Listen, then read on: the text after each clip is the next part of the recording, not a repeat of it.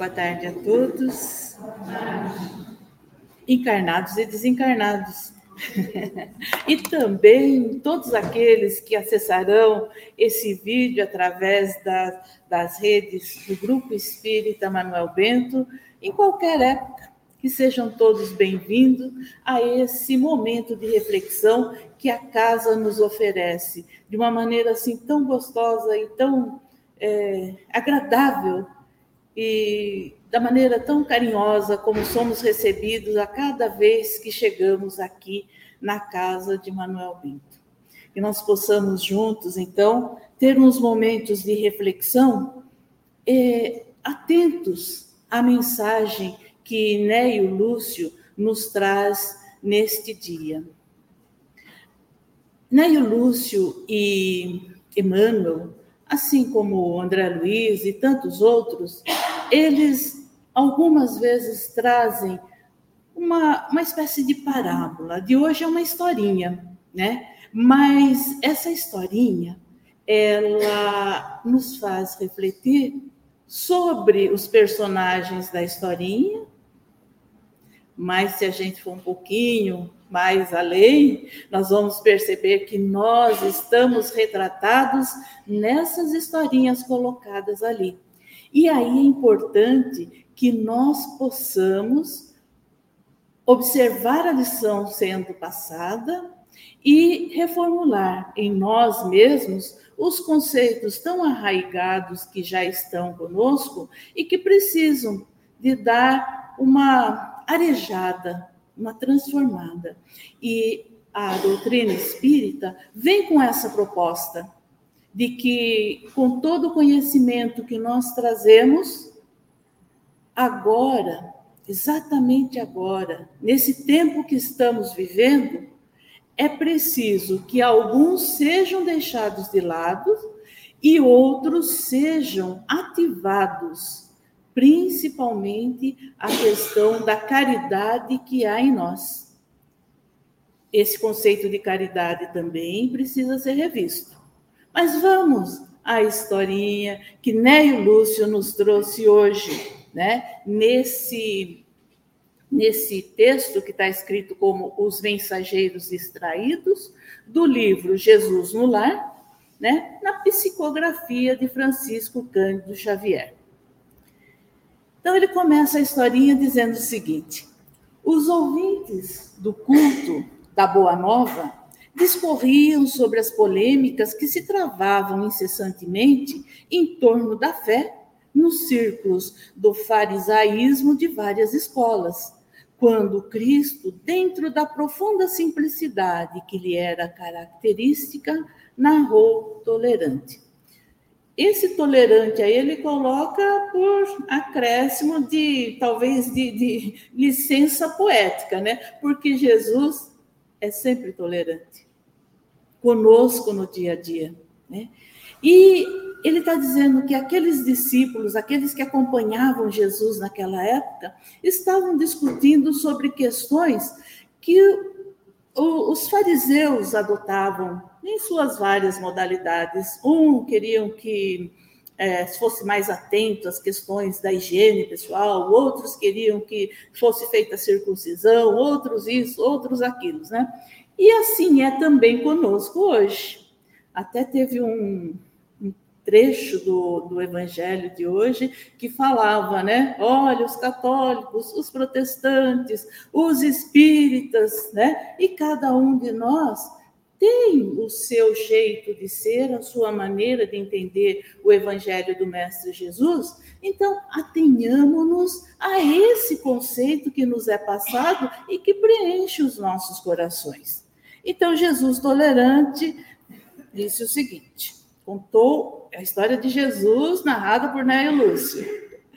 Um grande senhor recebeu alarmantes notícias de vasto agrupamento de servos em zona distante da sede do seu governo, que se viam fustigados por febre maligna e desejoso de socorrer os tutelados que sofriam na região remota dos seus domínios, enviou-lhes mensageiros de confiança, conduzindo remédios adequados à situação e providências alusivas ao reajustamento geral.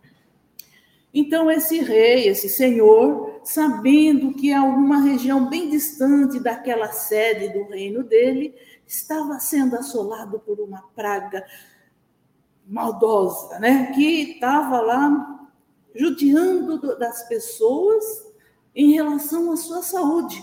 Então, ele juntou aquelas pessoas mais indicadas para ajudar os seus servos naquela região distante. E nesse escolheu a dedo aqueles grupos que iriam lá levar os remédios, as explicações, fazer as asepsias, tudo que fosse para melhorar aquela situação. Eu acho que nos nossos dias as coisas não acontecem muito assim, ou acontece de nós termos situações em estados muito precários e que muitas vezes são enviados mensageiros para lá para ajudar. Mais ou menos nos dias de hoje também acontece, né? E os emissários, continua Neio Lúcio, saíram do palácio com grandes promessas de trabalho, segurança e eficiência na missão. Todavia, sempre tem um mais, né? Todavia, esse, esses fazem mais. Assim que se viram fora das portas do Senhor, começaram a rixar pela escolha dos caminhos.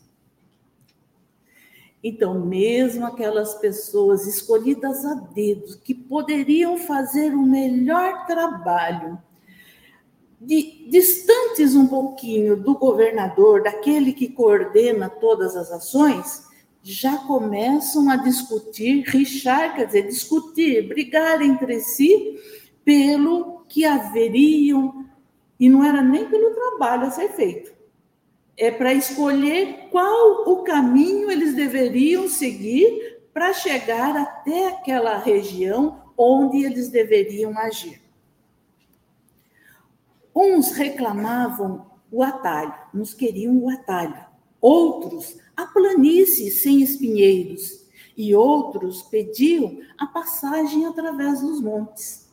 Então havia opção de caminhos, de rotas e eles estavam todos juntos numa caravana e, e eles começaram a discutir qual o melhor caminho. Isso não acontece conosco no dia a dia. A gente falando de sociedade, às vezes não acontece conosco no, no, no nosso dia a dia, né? Mas se nós diminuirmos na questão da família, Quantas vezes isso não acontece, né? Estamos todos ali no mesmo bloco, na mesma caravana, entre aspas, né? E precisamos fazer alguma coisa. E nós, não, melhor fazer assim, melhor fazer assim. Não, vamos fazer. Aí, né? Cada um fica naquela discussão sobre como fazer uma coisa que tem que ser feita. Já era assim lá no tempo de Jesus, tanto que Jesus está falando aí essa história, né? Longos dias perderam na disputa, até que o grupo se desuniu. Cada falange atendendo aos próprios caprichos, com o absoluto esquecimento do objetivo fundamental. Vamos sair de lá da região da Galileia, que Jesus estava falando para os seus discípulos. Vamos voltar aqui para o Gembe, olhar para cada um de nós mesmos internamente, não precisa falar nada para ninguém, não precisa nem virar o olho assim, nada, não precisa fazer nada. Olhe para dentro de você mesmo. Será que naquele grupamento, naquela caravana pequena que é chamada família, algumas vezes nós já não nos deparamos com isso? Preciso que se faça tal coisa. E aí cada um tem uma ideia.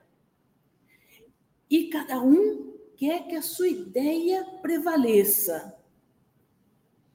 E aí o que, que acaba acontecendo? A desunião. Por quê? Bem disse o nosso evangelho de hoje. Nós estamos ainda muito apegados às questões materiais. Nós queríamos E, e, queremos muito, não é, não, não é só a Noeli que quer, não é só um ou outro que quer, mas todos nós queremos que a nossa ideia prevaleça, porque ela é a melhor. Não é? Pode ter ideias excelentes, mas a minha ideia, ela é a melhor de todas. Pode até nem ser. Ou pode, às vezes, até ser. Mas é importante que as situações que se, que se refiram às coisas do conjunto, da coletividade, sejam decididas coletivamente e se, se, se chegue a um consenso. Muitas vezes nós não conseguimos chegar a um consenso porque endurecemos na nossa opinião de que a nossa ideia é melhor. Eu penso que com vocês não tenha nunca acontecido uma coisa dessa, mas eu estou falando por mim, na minha vida, naquilo que eu já vi por aí de muitas coisas dentro, e eu estou falando só da família, ainda nem cheguei na questão profissional, no trabalho, ainda nem cheguei no centro espírita. Né? Mas é, é essa a, a, a situação que ocorre muitas vezes, pela dureza do nosso coração, nós nos desunimos e cada um quer seguir a sua ideia. Continua Jesus. As dificuldades, porém, não foram solucionadas com a decisão, porque cada um falou: não, eu acho melhor seguir por esse caminho, eu vou seguir por esse caminho, o outro eu vou por esse, e o outro eu vou por esse, né? Então, a, as dificuldades não cessaram com, as eh, com essas decisões tomadas. E criados os roteiros diferentes, como que se dilataram os conflitos. Reduzidas agora numericamente, as expedições sofreram com mais rigor os golpes esterilizantes das opiniões pessoais. O que quer dizer isso?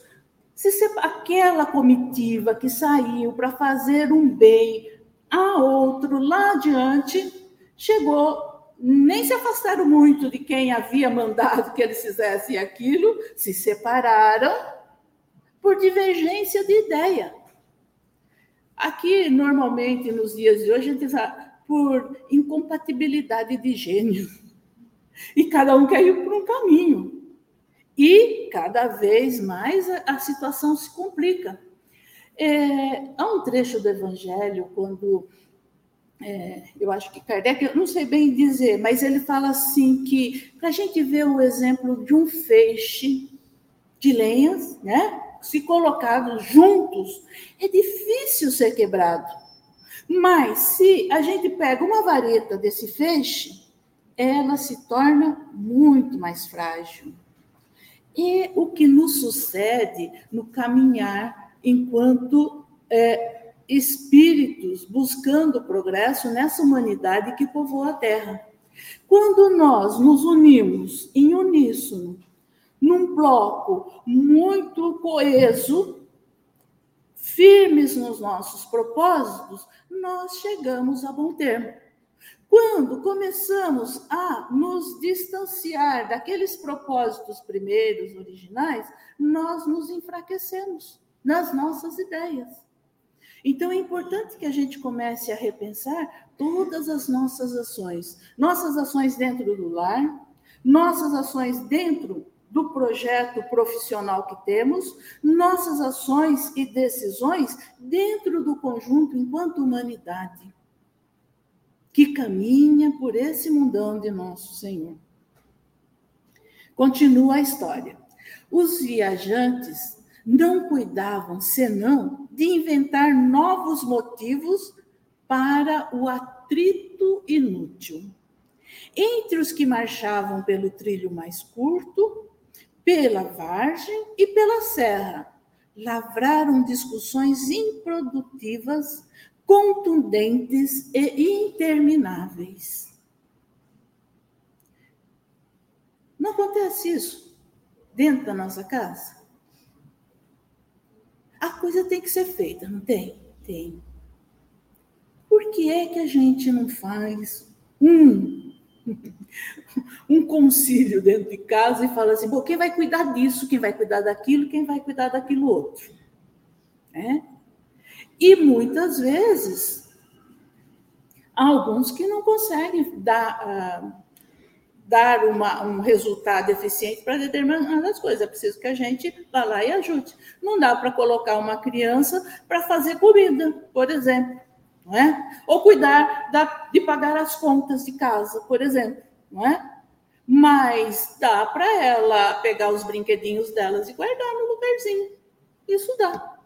E muitas vezes a gente nem essa orientação passa para as nossas crianças, no afã de ah, fazer a coisa mais rápida e ter a coisa mais pronto o mais rápido possível. A gente vai lá enquanto mãe, enquanto tia, enquanto avó, pega tudo e guarda, nem orientando a criança que faça tal coisa. É importante que a gente comece a pensar nisso. Ah, não, mas isso é mais, é mais fácil fazer do que explicar. É melhor explicar e ensinar a fazer, porque senão nós vamos nos sobrecarregar de de coisas e depois nós ficamos é, reclamando. Né? E aconteceu com esses que estavam nessa marcha que Jesus está falando. Então, dias e noites preciosos eram despendidos em comentários ruidosos quanto à febre, quanto à condição dos enfermos ou quanto às paisagens em torno horas difíceis de amargura e desarmonia, de, mom de momento a momento, interrompiam a viagem, sendo a muito custo evitadas as cenas de pungilato e homicídio. Olha a, a maneira delicada que Neio Lúcio retrata o que Jesus estava dizendo. Portanto, ficarem discutindo à toa, né, como aqui nós costumamos dizer, contando apenas dos anjos, né?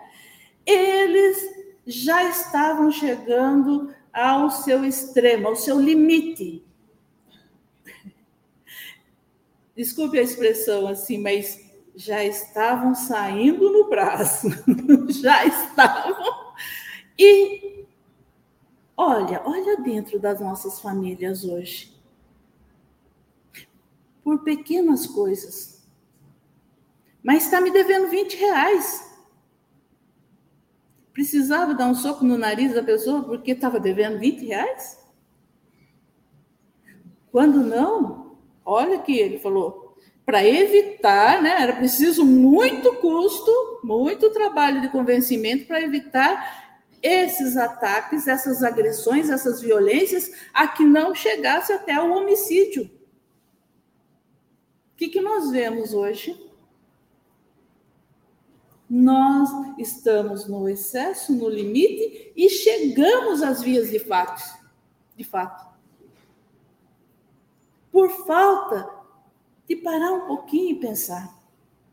Por falta de lembrarmos muitos exemplos que tivemos a respeito dessa nossa caminhada enquanto essa é, esse povo né, de Deus colocado aqui nesse planeta, nessa ocasião juntos, para que nós prossigamos a nossa evolução. Então, continua Jesus, surgiram as contendas a propósito de mínimas questões com pleno desperdício de oportunidade. E, em razão disso, tanto se atrasaram os viajores do atalho quanto os da planície e o do monte, de vez que se encontravam no vale da peste a um só tempo, com enorme e irremediável desapontamento para todos, porquanto a míngua do prometido recurso não sobrara nenhum doente vivo na carne. Tanto discutiram, tanto discutiram, tanto ficaram lá se, se, se digladiando por coisas menores, que esqueceram do objetivo, que era ajudar aquelas pessoas. Quando chegaram na região, não tinha mais o que fazer. Todos haviam morrido, todos na carne, né? Já haviam desencarnado, né? Naquela região por conta das discussões inúteis, inférteis, que eles fizeram durante a caminhada. A morte devorara-os um a um, enquanto os mensageiros discutidores matavam o tempo através da viagem.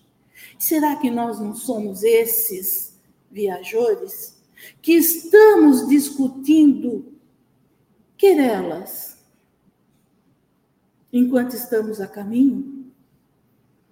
Hoje a lição do Evangelho foi dizendo que nós nos apegamos às questões materiais, excessivamente às questões materiais. Sim, é necessário que nós nos preocupemos com as questões materiais, mas não ao excesso, para que nós não sejamos um peso na sociedade ou na nossa família. Mas uma das coisas que nós esquecemos nesta nossa jornada de resgate, não daqueles doentes que estão lá longe, mas do resgate do nosso próprio ser, da nossa própria essência, é de que somos seres espirituais. Nós não somos só matéria. Essa matéria deteriora, apodrece, some. Mas nós, eu, vocês todos que estão aí, que eu posso ver, mas além de todos, aqueles desencarnados que foram trazidos hoje para essa reunião, somos todos seres espirituais, essencialmente espíritos, e nós cuidamos mais da matéria. E o espírito? Ah, se der, eu vou lá no Gembe, assisto uma palestrinha lá e bora, é rápido, já cumpri a minha parte. Vou na segunda-feira, sabe, gente? Porque aí já vale para a semana inteira. Tô livre.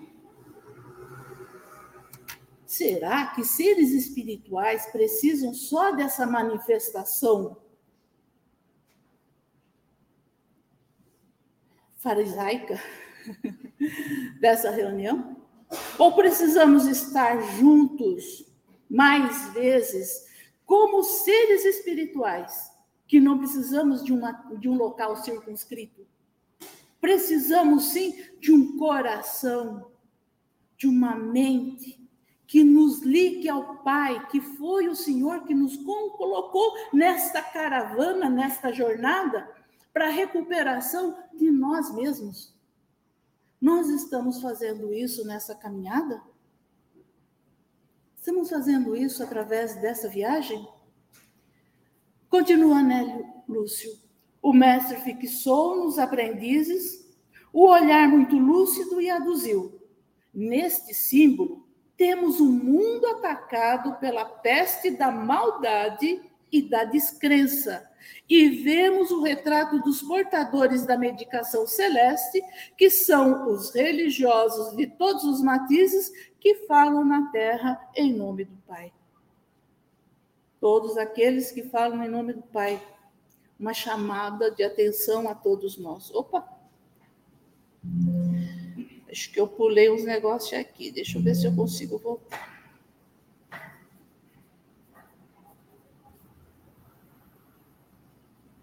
Me perdoe.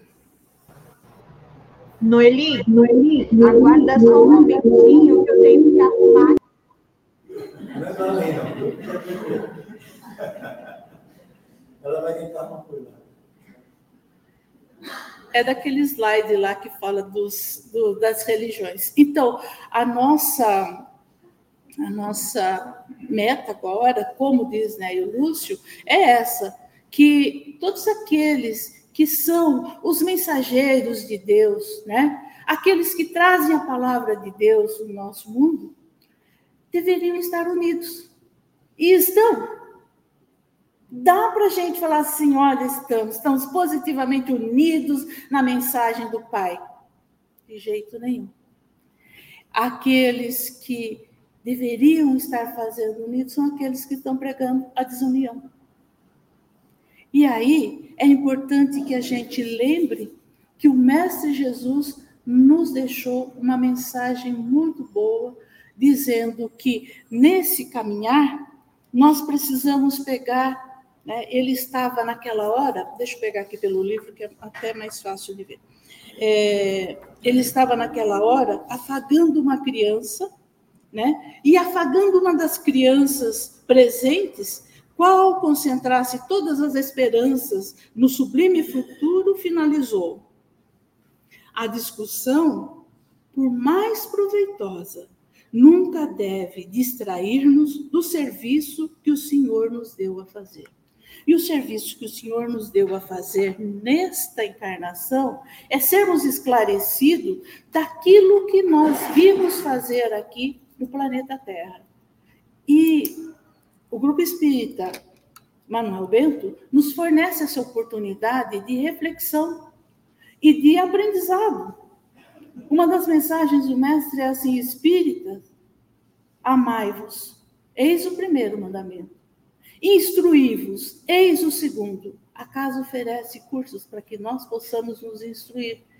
E assim, se nos considerarmos a, a criança que o mestre estava afagando naquela ocasião, ele provavelmente olha através de nós nessa questão de seguirmos adiante na conquista dos nossos objetivos, que é salvar-nos a nós mesmos primeiro.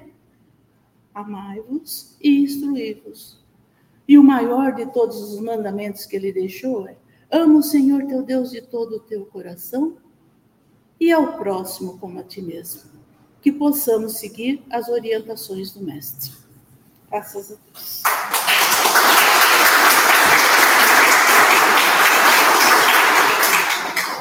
Como eu sempre digo, o aplauso não é para mim, mas aceito em nome de Neio Lúcio. Muito obrigada. obrigada. Passei, do tempo. Passei do tempo. Não, não, não, não.